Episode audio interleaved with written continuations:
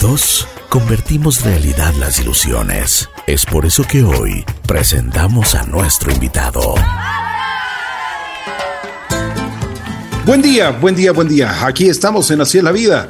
Hoy tengo el gusto de presentarles a Santiago Molina. Él es ecólogo, investigador con una maestría en ecología tropical, investigador asociado en la Universidad de San Francisco Quito, en la Fundación Zoológica del Ecuador, el secretario del Grupo Nacional de Trabajo con el Oso Andino en nuestro país. Pues Santiago, bienvenido, ¿cómo estás? Qué gusto saludarte. Un gusto, Ricky, buenos días. Este, un gusto poder estar con aquí, aquí con ustedes y poder conversar un poquito. Muchas gracias. Bueno, Santiago, a ver, vamos por él. Vamos por el principio. ¿Dónde naces? Eh, ¿En qué parte de Ecuador eh, tuviste la suerte de nacer? Eh, cuéntame cómo era tu entorno familiar, qué es lo que tus padres te inculcaron en valores, en principios. Bueno, yo soy quiteño, ¿no es cierto? Nací, ahí soy de la, generación X, como se, nos llama, nacido en el, en el 73.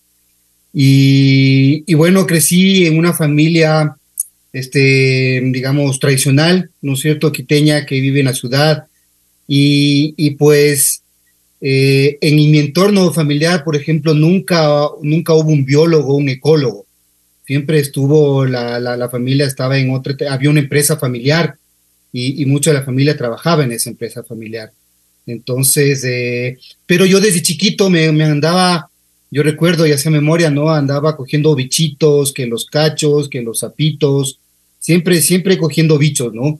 Entonces creo que por ahí, por ahí empezó ahí, ¿cierto? En la casa de mi abuelo había un, un árbol de, de, capulí muy alto, ¿no es cierto? Entonces me gustaba, me gustaba subir al árbol eh, a coger los capulíes, ¿no? Y algunas veces, claro, también me caí.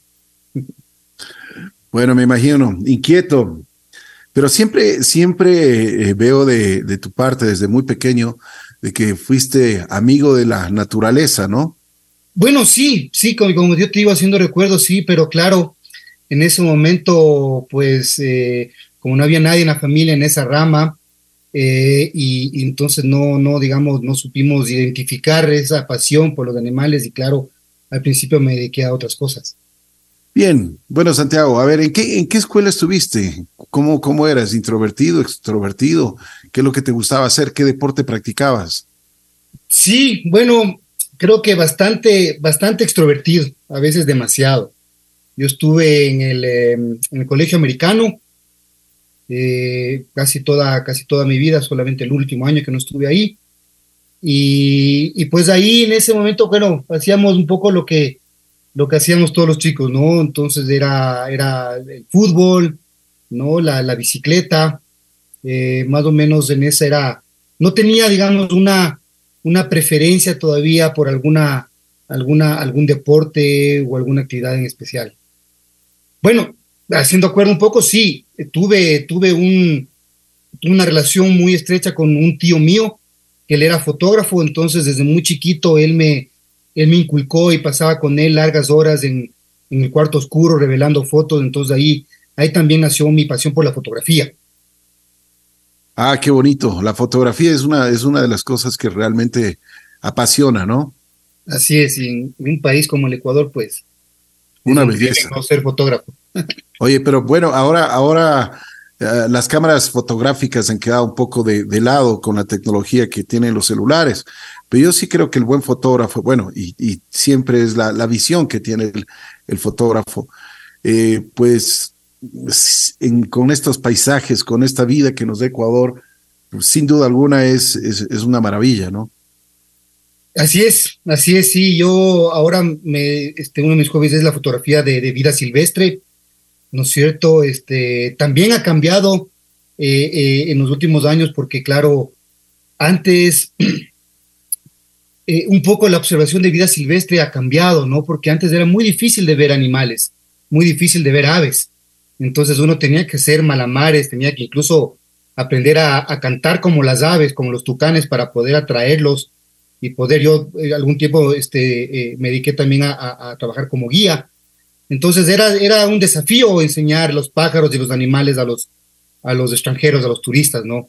Ahora hay muchos sitios donde tú vas, este, llegas en el carro, te bajas y están ahí los tucanes, este, en las tangaras, ¿no es cierto? Algunos también mamíferos se los puede ver, es, es relativamente fácil, aunque los, los ecuatorianos, los quiteños todavía desconocemos mucho sobre, sobre la naturaleza y sobre estos sitios, pues realmente son los extranjeros los que les vienen acá y les sacan el jugo al país. Así es. A ver, Santiago, tú, tú tienes una maestría en ecología tropical. ¿Qué significa eso? ¿Cuánto tiempo eh, estudiaste? Bueno, este, como te contaba Ricky, fue realmente todo un proceso. Eh, como te dije, tenía esta, estas cosas de chiquito, esto, pues eso no se pudo desarrollar. Eh, yo me dediqué más bien a estudiar, después del colegio, estudiar finanzas, como había este negocio familiar, entonces era pues poco lo que, lo que, lo que, lo que se hace, ¿no? Este, y, lo que, lo que ves más fácil, digamos.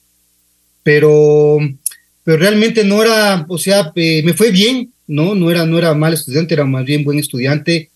Eh, me, cinco años estudié finanzas, pero en estas cosas, ¿no es cierto? Con el tema de, de, de, empezar a salir, nosotros nos dedicamos un poco, la familia tenía un negocio dedicado al, comercio exterior y en esos nos aventuraron, nos al tema de la, de la, de la agroindustria y del, de la exportación de palmito. Entonces a mí yo tenía, a mí me gustaba mucho el campo, si bien era un niño de ciudad, me gustaba salir al campo, entonces yo era el encargado de salir al, al monte, ¿no es cierto?, a buscar este, la materia prima del palmito.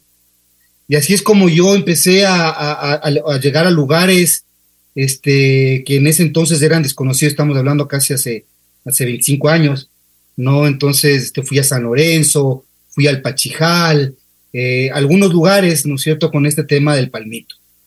Y pues, eh, bueno, realmente tuve un quiebre, nosotros estábamos fomentando el cultivo del palmito, eh, yo no tenía mucho todavía ideas sobre el tema de ecología y conservación, ¿no? Y, pues me enamoré de un bosque cuando iba a, nosotros habíamos, estábamos fomentando el cultivo, habíamos con unos, unos palmitocultores, unos finqueros, y me enamoré de un bosque. Y cada vez que iba yo donde estos palmicultores a, a ver la semilla como estaba, estaban germinando, pues me daba una vuelta por un bosquecito que había ahí al lado en esta misma finca. Y de las primeras cosas que me enamoré de la naturaleza fueron de las bromelias. No sé si, no sé si sabes cuáles son las bromelias. Las bromelias, les he escuchado, pero identifícanos con ellas. Bueno, es, lo tenemos, parece que prácticamente todos los días de nuestro desayuno, generalmente, porque la piña es una bromelia. Y estas bromelias, bueno, son plantas que crecen unas encima de los árboles, no llaman, localmente les conocen como los guaycundos, y otras plantas que crecen en cambio en el páramo, en, encima de las rocas, ¿no? Y esas se le conocen como achupayas. Entonces, esas son estas, las bromelias, ¿no? Y en el país hay más de como 50 especies, este, y tienen unas inflorescencias muy lindas, incluso se exportan ahora. Pero resulta que las bromelias son el, el, alimento favorito de los osos. Pues por ahí van, van, empezando los vínculos. Así que me enamoré de estas bromelias, vi mi primer tucán, ¿no es cierto? El, el, tucán que yo conocía, el tucán de los, de los cereales, ¿no? Y pude ver entonces un tucán y, me, y realmente me quedé sorprendido. Y bueno, así pasó el tiempo, eh, nos, yo seguía con este tema del cultivo, y un día fui a, este, eh, no había ido en algún tiempo a esta finca, y me encontré con una gran sorpresa que los finqueros habían tumbado el bosque del que yo me enamoré, ¿no es cierto? Con todas sus bromelias, con todas las cosas que yo había visto. Y eso, claro, yo reclamé, este, asombrado, y me dijeron, pero ¿cómo? Si es ahí donde vamos a sembrar el palmito que ustedes nos dieron.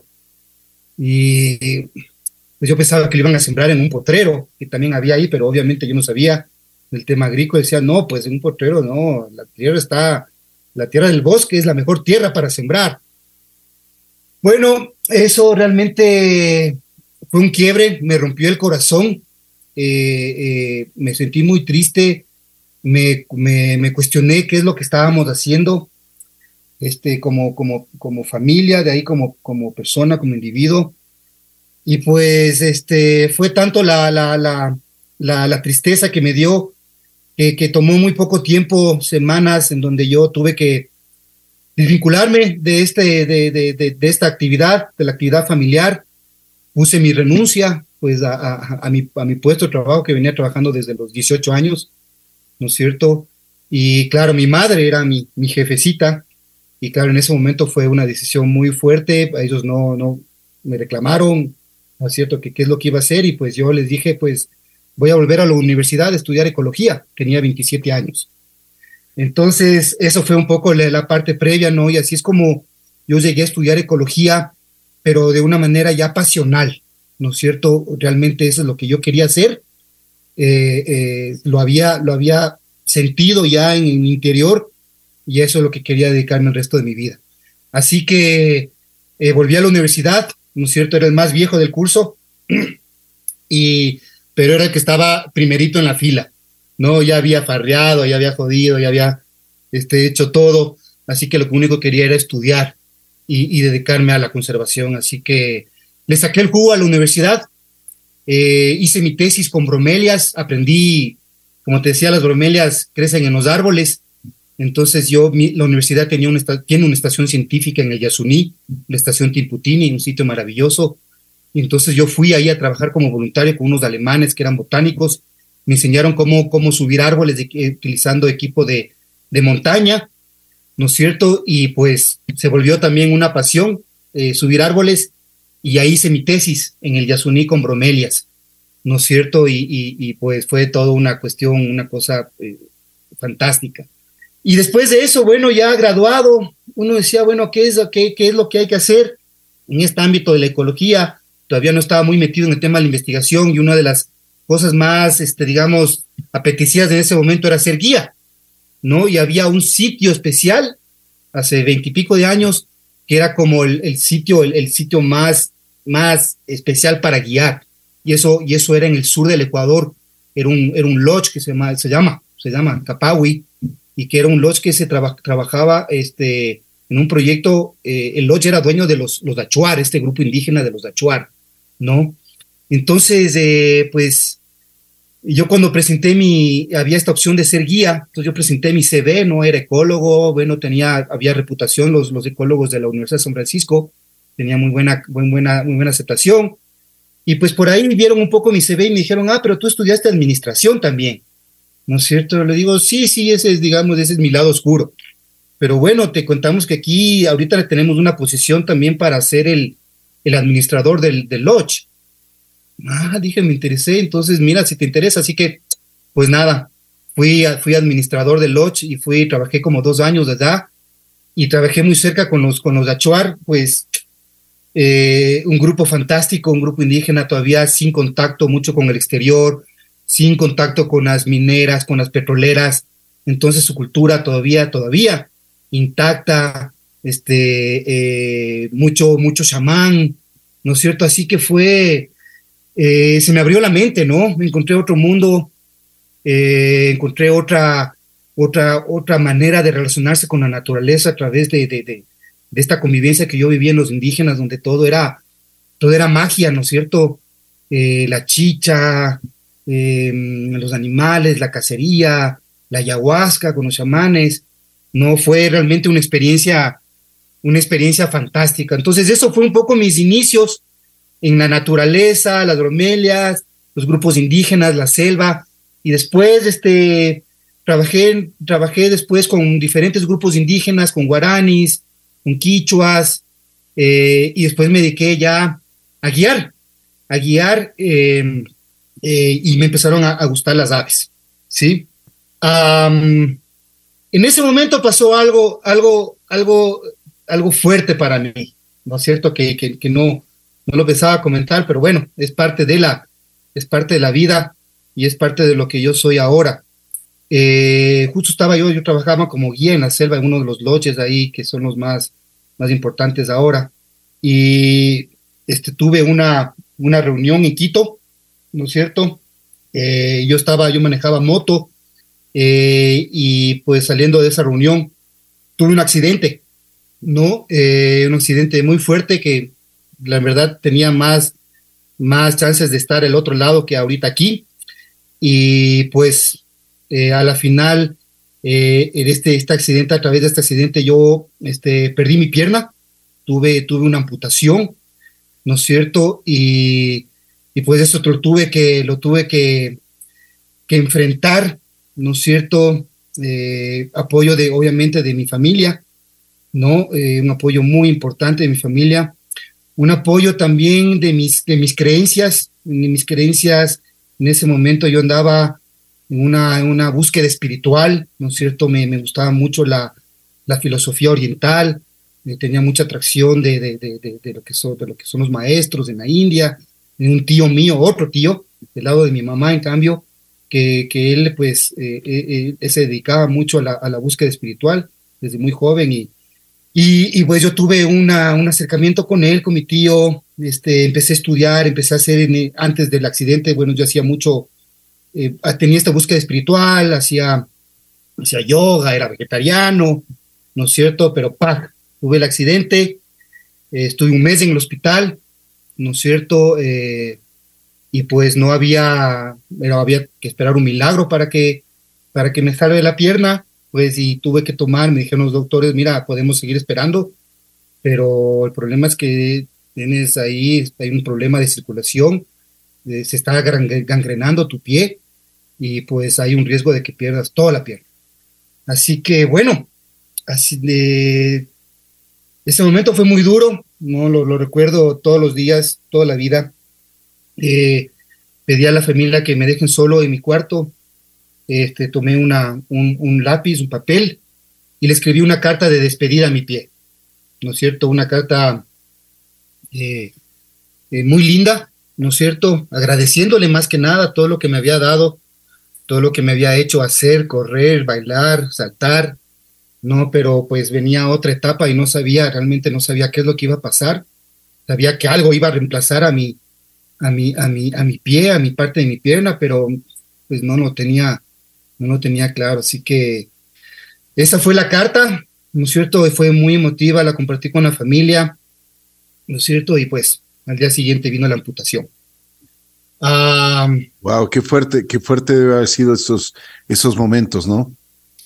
Sí, sí, te digo, fueron fuertes, fueron muy fuertes, pero al mismo tiempo vino una, una, un tema de aceptación. Esta aceptación me lo, me lo dio un poco esta filosofía, ¿no es cierto? Porque tú sabes, eh, eh, en esta filosofía, pues las cosas se ganan y se pagan aquí en este mundo, ¿no es cierto? No hay, no hay este, no hay otras formas, otras formas de perdón, ¿no es cierto? Como en algunas otras, otras, otras filosofías. Acá es uno, uno cosecha ¿no es cierto? Este, siembra lo que cosecha y también, este, pues también se pagan las cosas, ¿no? En este nuevo planeta y a mí me tocó eso. a mí me tocó, digámoslo, pagar suena un poco duro, pero como yo lo veo, a mí me tocó aprender, aprender y, y mi vida, mi vida, mi vida dio un giro 360 grados.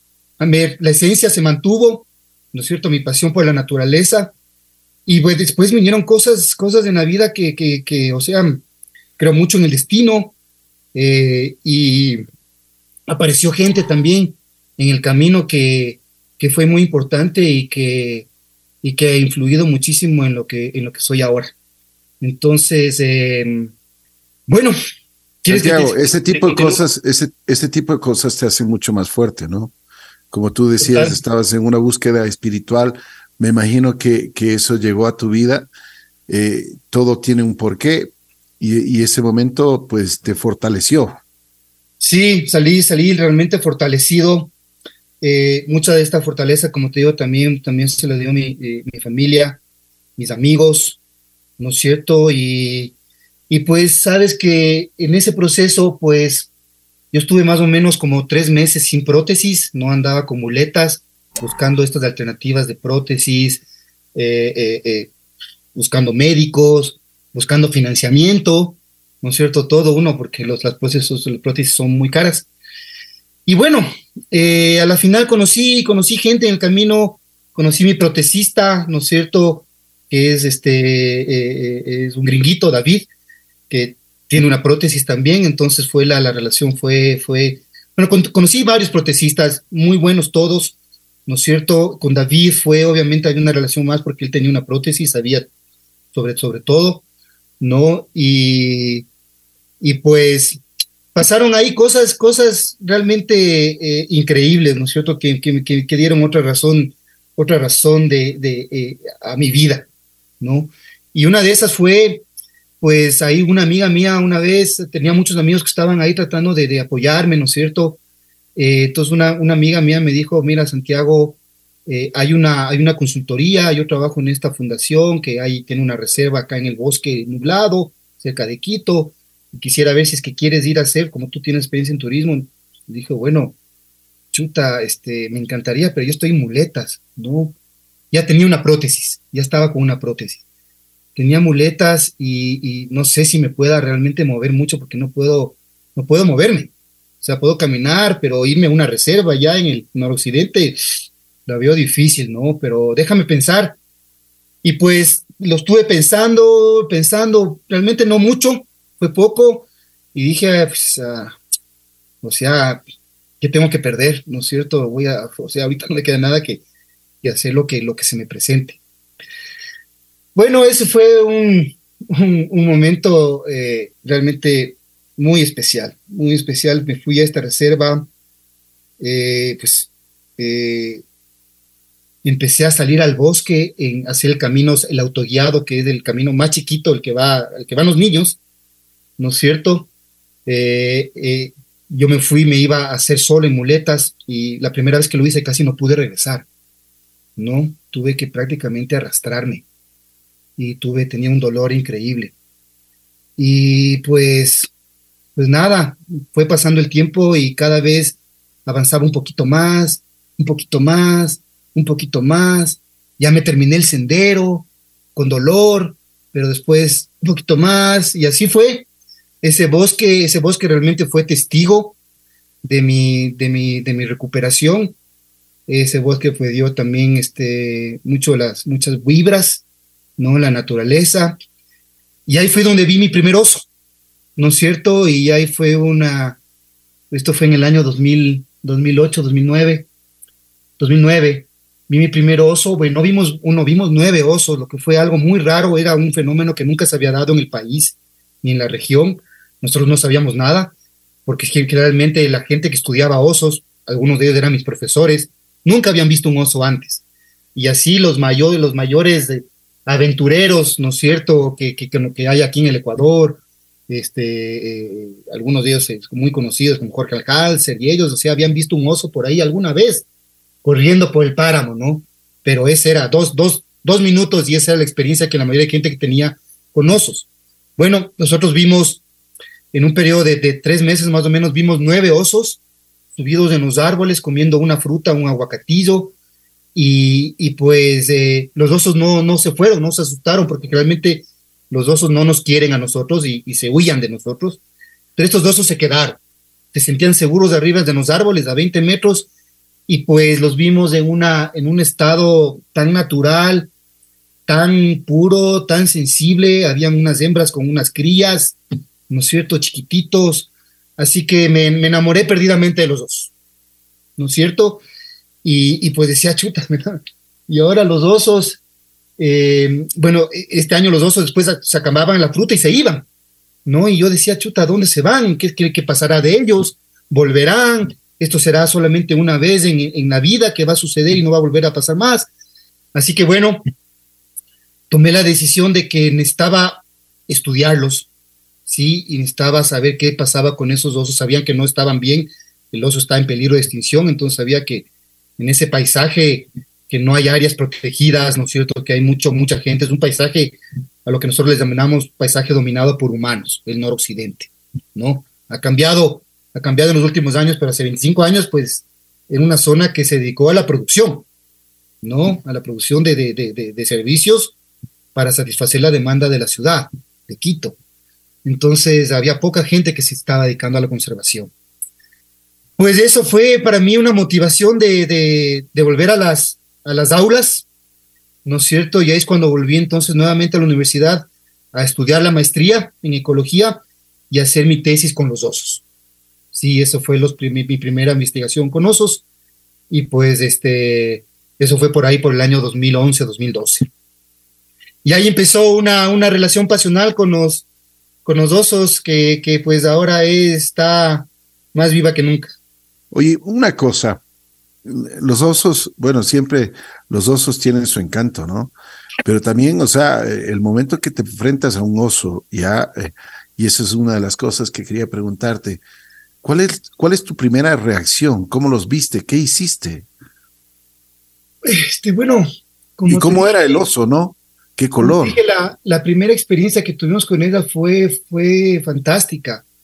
No, o sea, eh, estaban subidos en los árboles y, y, realmente no, digamos, no había un, una, un, un, riesgo, ¿no? ¿no? Nunca se había escuchado de un ataque de osos a personas, más bien, más bien era lo contrario, muchos ataques de, de, de personas a osos y por eso los osos siempre subían.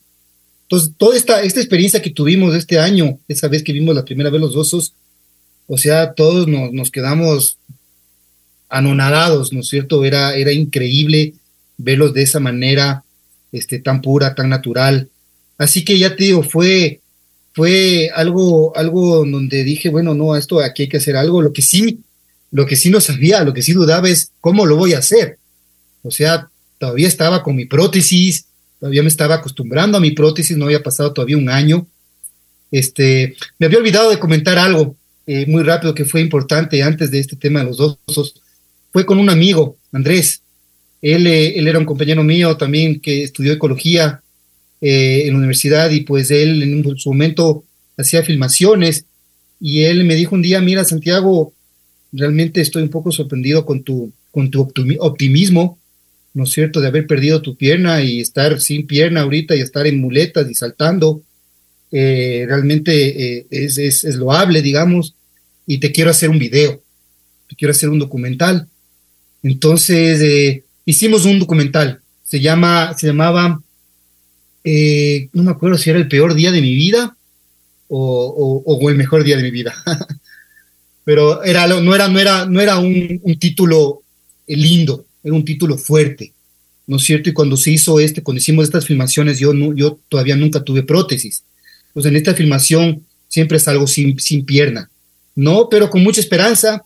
Y al final del video termina, chuta, ojalá, ojalá me pueda volver a subir una montaña, ojalá pueda volver a, a subir un árbol, ojalá pueda volver a, a caminar.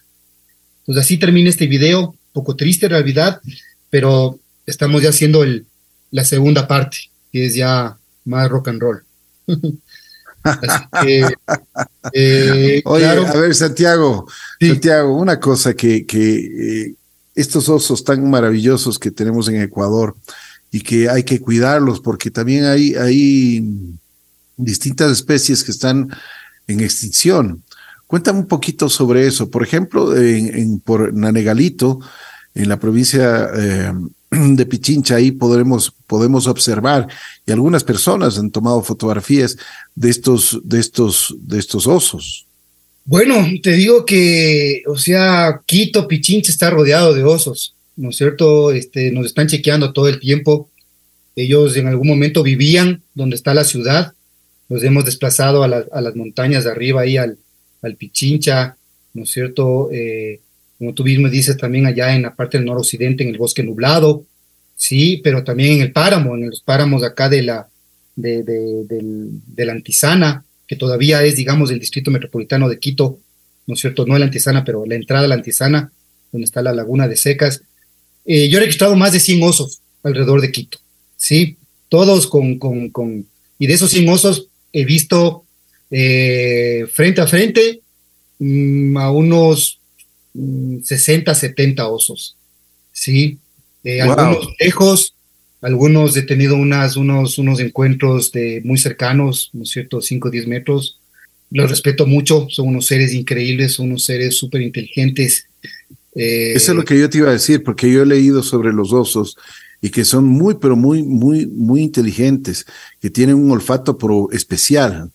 Demasiado inteligentes, diría yo. ¿no es cierto? Y uno puede saber eso cuando pone las cámaras y ve cómo se mueven ellos, qué hacen y qué hacen los otros animales, ¿no? Y el oso es, como tú dijiste, ¿no? Tiene su, su sentido más desarrollado, es el, es el olfato, huele como un cóndor, ¿no es cierto? Eh, y, eso, y eso realmente también es un problema en actualidad, ya te voy a contar por qué. Pero, pero bueno, el oso, el oso es el único oso que tenemos en Sudamérica, ¿no es cierto? Y es endémico de los Andes tropicales, es decir, solamente están en, en aquellos países donde tenemos Andes tropicales, por eso no está en Chile o Paraguay o Uruguay, peor Brasil, ¿no es cierto? Pero está en Venezuela, Colombia, Ecuador, Perú y Bolivia. Incluso hubo una población de osos del norte de Argentina en la frontera, ¿no? Que es bastante tropical, pero ya los extirparon, ¿no es cierto?, a través de la cacería. Todavía existe una cultura alrededor de los osos, pero muy pocos individuos que pasan la frontera entre Bolivia y Argentina, pero ya no hay, no hay una población. Está en, el Ecuador está en peligro de extinción, solamente quedan alrededor de 2.000 osos.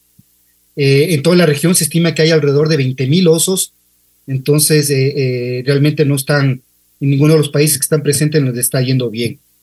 Eh, su principal amenaza es la destrucción del hábitat, ¿no es cierto? Cada oso necesita eh, más o menos 1.400 hectáreas de, de, bosque o de páramo en buen estado al año, ¿no? Y, y pues entonces por eso eh, nosotros, en, especialmente acá en la zona del noroccidente del páramo, que son zonas que digamos tradicionalmente han ido eh, supliendo las necesidades de la ciudad en términos de energía, con madera, en términos de productos, en términos de alimentos, ¿no es cierto? Leche, carne. Y, claro, una de las mayores amenazas que tiene el oso es, es la destrucción de su hábitat para hacer potreros, para poner vacas, ¿no? Entonces, eso, eso realmente es acá. Pero en los últimos años, este, su principal amenaza ahora son los conflictos que tiene con la gente, especialmente por el daño a los cultivos y el ataque a ganado. Eh, yo era un defensor del oso, del oso vegetariano, ¿no es cierto? Porque así es como se lo veía, así es lo que nosotros leíamos en los textos, ¿no es cierto? Que, el oso era, este, comía, este, 90% de su dieta era de origen vegetal, por ahí un, algún insecto, algún, algún animalito pequeño. No, pero siempre había este mito de que el oso era un cazador, ¿no? O sea, el oso, eh, o sea, todo, la mayoría de los dos son cazadores, el oso pardo, el oso negro, ¿no es cierto? El grizzly, que, como se le conoce eh, al oso pardo. Entonces ellos, hay mucha data, hay mucha data de esos, de esos, este, de esos eh, eh, reportes, ¿no? De, de, ataques de osos a, ganado en todo alrededor de todo el mundo, incluso de, ataques de osos a, gente, ¿no? En, especialmente en la zona de, Norteamérica. Así que bueno, acá la situación en, la realidad ahora es que debido a las malas prácticas ganaderas, este, mucha gente tiene eh, eh, al ganado, digamos, libre, suelto, no cercado. Mucho de este ganado muere naturalmente o porque se rueda eh, y, o porque va a las quebradas. Y, y pues en la mayoría de los casos este ganado muerto pues es comida para muchos animales y especialmente para los que huelen mejor. Entonces siempre llega, siempre llega el oso, ¿no? Y cuando va el finquero y está, está buscando su, su, vaca que se le ha perdido hace cuatro días, cinco días, va por ahí la quebrada y encuentra que está el oso comiéndose una vaca. Y le echa la culpa, ¿no es cierto? Y cuando, cuando, cuando realmente en la mayoría de casos no lo ha sido, ha sido simplemente él está, es un oportunista y está consumiendo carroña. Pero eso no quiere decir que el oso, que el oso no ataque ganado, eso ya está confirmado eh, tenemos problemas eh, en las 14 provincias que está presente el oso, eh, tenemos todas las semanas denuncias de conflictos. Hoy día, hoy día tuve un mensaje justamente de, de unos osos que han, que han dañado un cultivo en la zona de, de, acá del, casi en la frontera con Imbabura, entre Pichincha y Imbabura, entonces ya está todo un equipo. Hemos tenido muchas discusiones para poder formar equipos interdis interdisciplinarios, ¿no es cierto? Y poder atender estos conflictos para evitar que la gente los mate. Exactamente, eso es lo que yo te iba a decir. La gente, la gente, por ejemplo, si se comienza a, a y se supone, dicen, se está comiendo mi ganado, pues cogen un, un, arma y les matan. Sí, así es, así es, como todavía no, no tenemos una, una manera de atender el conflicto, una manera estructurada y más que nada financiada, porque todo es dinero en este mundo, esta vida.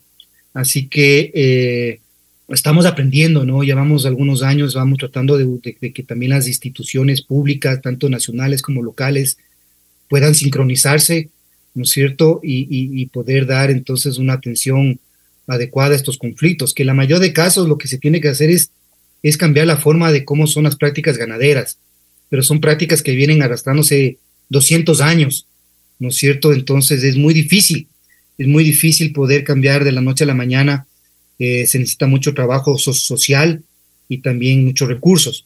Pero, pero pues todo tiene solución, ¿no es cierto? Y, pues ahora se, se, en los últimos años, como decía, se viene trabajando ya de lado entre los investigadores, como viste, nosotros tenemos un grupo nacional de trabajo del oso andino, ¿sí?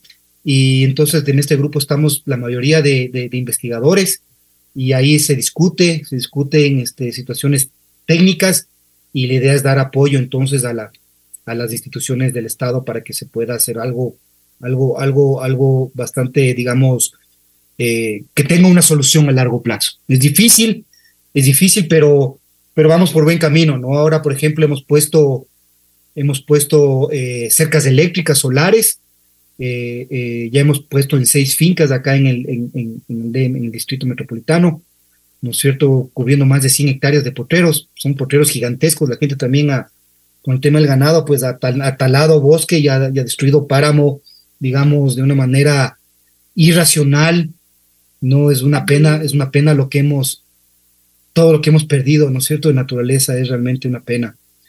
Pero, pero ahora, ahora, se, ahora vienen otras oportunidades, ¿no es cierto?, a través del turismo, por ejemplo, ¿no? Ahora, eh, Quito, el Ecuador, algunas otras zonas en el, en el país se están convirtiendo en, en, en, los lugares, en los mejores lugares en el mundo para ver osos, osos andinos, ¿no es cierto? Que no es, digamos, no es, no es cualquier oso. Así que, pero, pero claro, todo, como todo empieza, las cosas no empiezan bien, ¿no? Ahorita se está, esta actividad se desarrolla sin, sin un protocolo, sin reglamentos, sin, sin buenas prácticas. Entonces, eh, pues eh, tenemos la suerte, justo estamos próximos de empezar un proyecto en las próximas semanas, este, con el apoyo del municipio de Quito, y vamos a a trabajar en este, en este tema del turismo, ¿no es cierto? Porque está un poco, poco yéndose de las manos. Eh, puede, esta actividad puede generar muchísimos recursos, tanto para, las, para la gente como también para los osos. O sea, Alaska genera mil millones de dólares al año por observación de osos. Y es un oso, el oso negro americano, no es un oso que está en peligro de extinción. En cambio, acá, acá se está generando, sí se está generando muy poco, pero generalmente está yendo al bolsillo de pocas personas y no están generando realmente recursos que sirvan para, para conservar al oso, para poder poner más cercas eléctricas o para poder hacer talleres con la gente. Entonces, queremos que esta actividad este, del turismo de observación de vida silvestre, incluido osos, puede ser una gran actividad, puede generar muchísimos recursos, ¿no es cierto? Pero hay que poner reglas claras, ¿no es cierto? Y hay que saber que los osos, pues, son, tienen que estar libres, tienen que cumplir unos roles ecológicos. No los podemos tener en un solo sitio ahí para que venga a ver el turista y que el oso no se mueva. Ellos tienen que moverse y tenemos que garantizar en ese movimiento, en esa migración, porque ellos tienen que estar buscando comida todo el tiempo. Son, un oso puede llegar a medir, un macho adulto, a medir más de dos metros y pesar 150, 170 kilos. Entonces eh, necesitan mucha comida y por eso ellos... Te iba a preguntar eso, Santiago cuánto miden y cuánto pesan. Sí, eh, entonces, claro, eh, como te decía, es, son animales grandes que se mueven mucho, que se tienen que alimentar bastante, que necesitan ecosistemas que les puedan brindar esos recursos, ¿no es cierto? Y ellos, el problema es que, claro, si es que se tala el bosque, se, se quema el páramo, entonces el, el, alimento que iba a estar ahí, que no era fácil conseguirlo, entonces el oso dice, bueno, entonces ahora voy a conseguir alimento más fácil que me dan estos humanos. Entonces ahí es cuando va y, van a los cultivos de caña, van a los cultivos de maíz, un, oso se puede comer una hectárea de maíz en dos días. Y, y, lo peor es que también van a los, a los sitios donde está el ganado. Entonces no es culpa de ellos, ellos simplemente se sienten atraídos. En el, en el campo de la ecología les llamamos a estos cultivos y a estas cosas no protegidas, les llamamos como trampas ecológicas, ¿no? Porque los, los animales se ven atraídos a un lugar donde antes había un bosque que le daba recursos y ahora hay un cultivo y hay unas vacas. Entonces el oso dice, chuta, muchas gracias, pues estas personas no, no ha sido tan malos, han tumbado el bosque, pero me, han puesto comida, ¿no? Y ahí es cuando, ahí viene lo peor.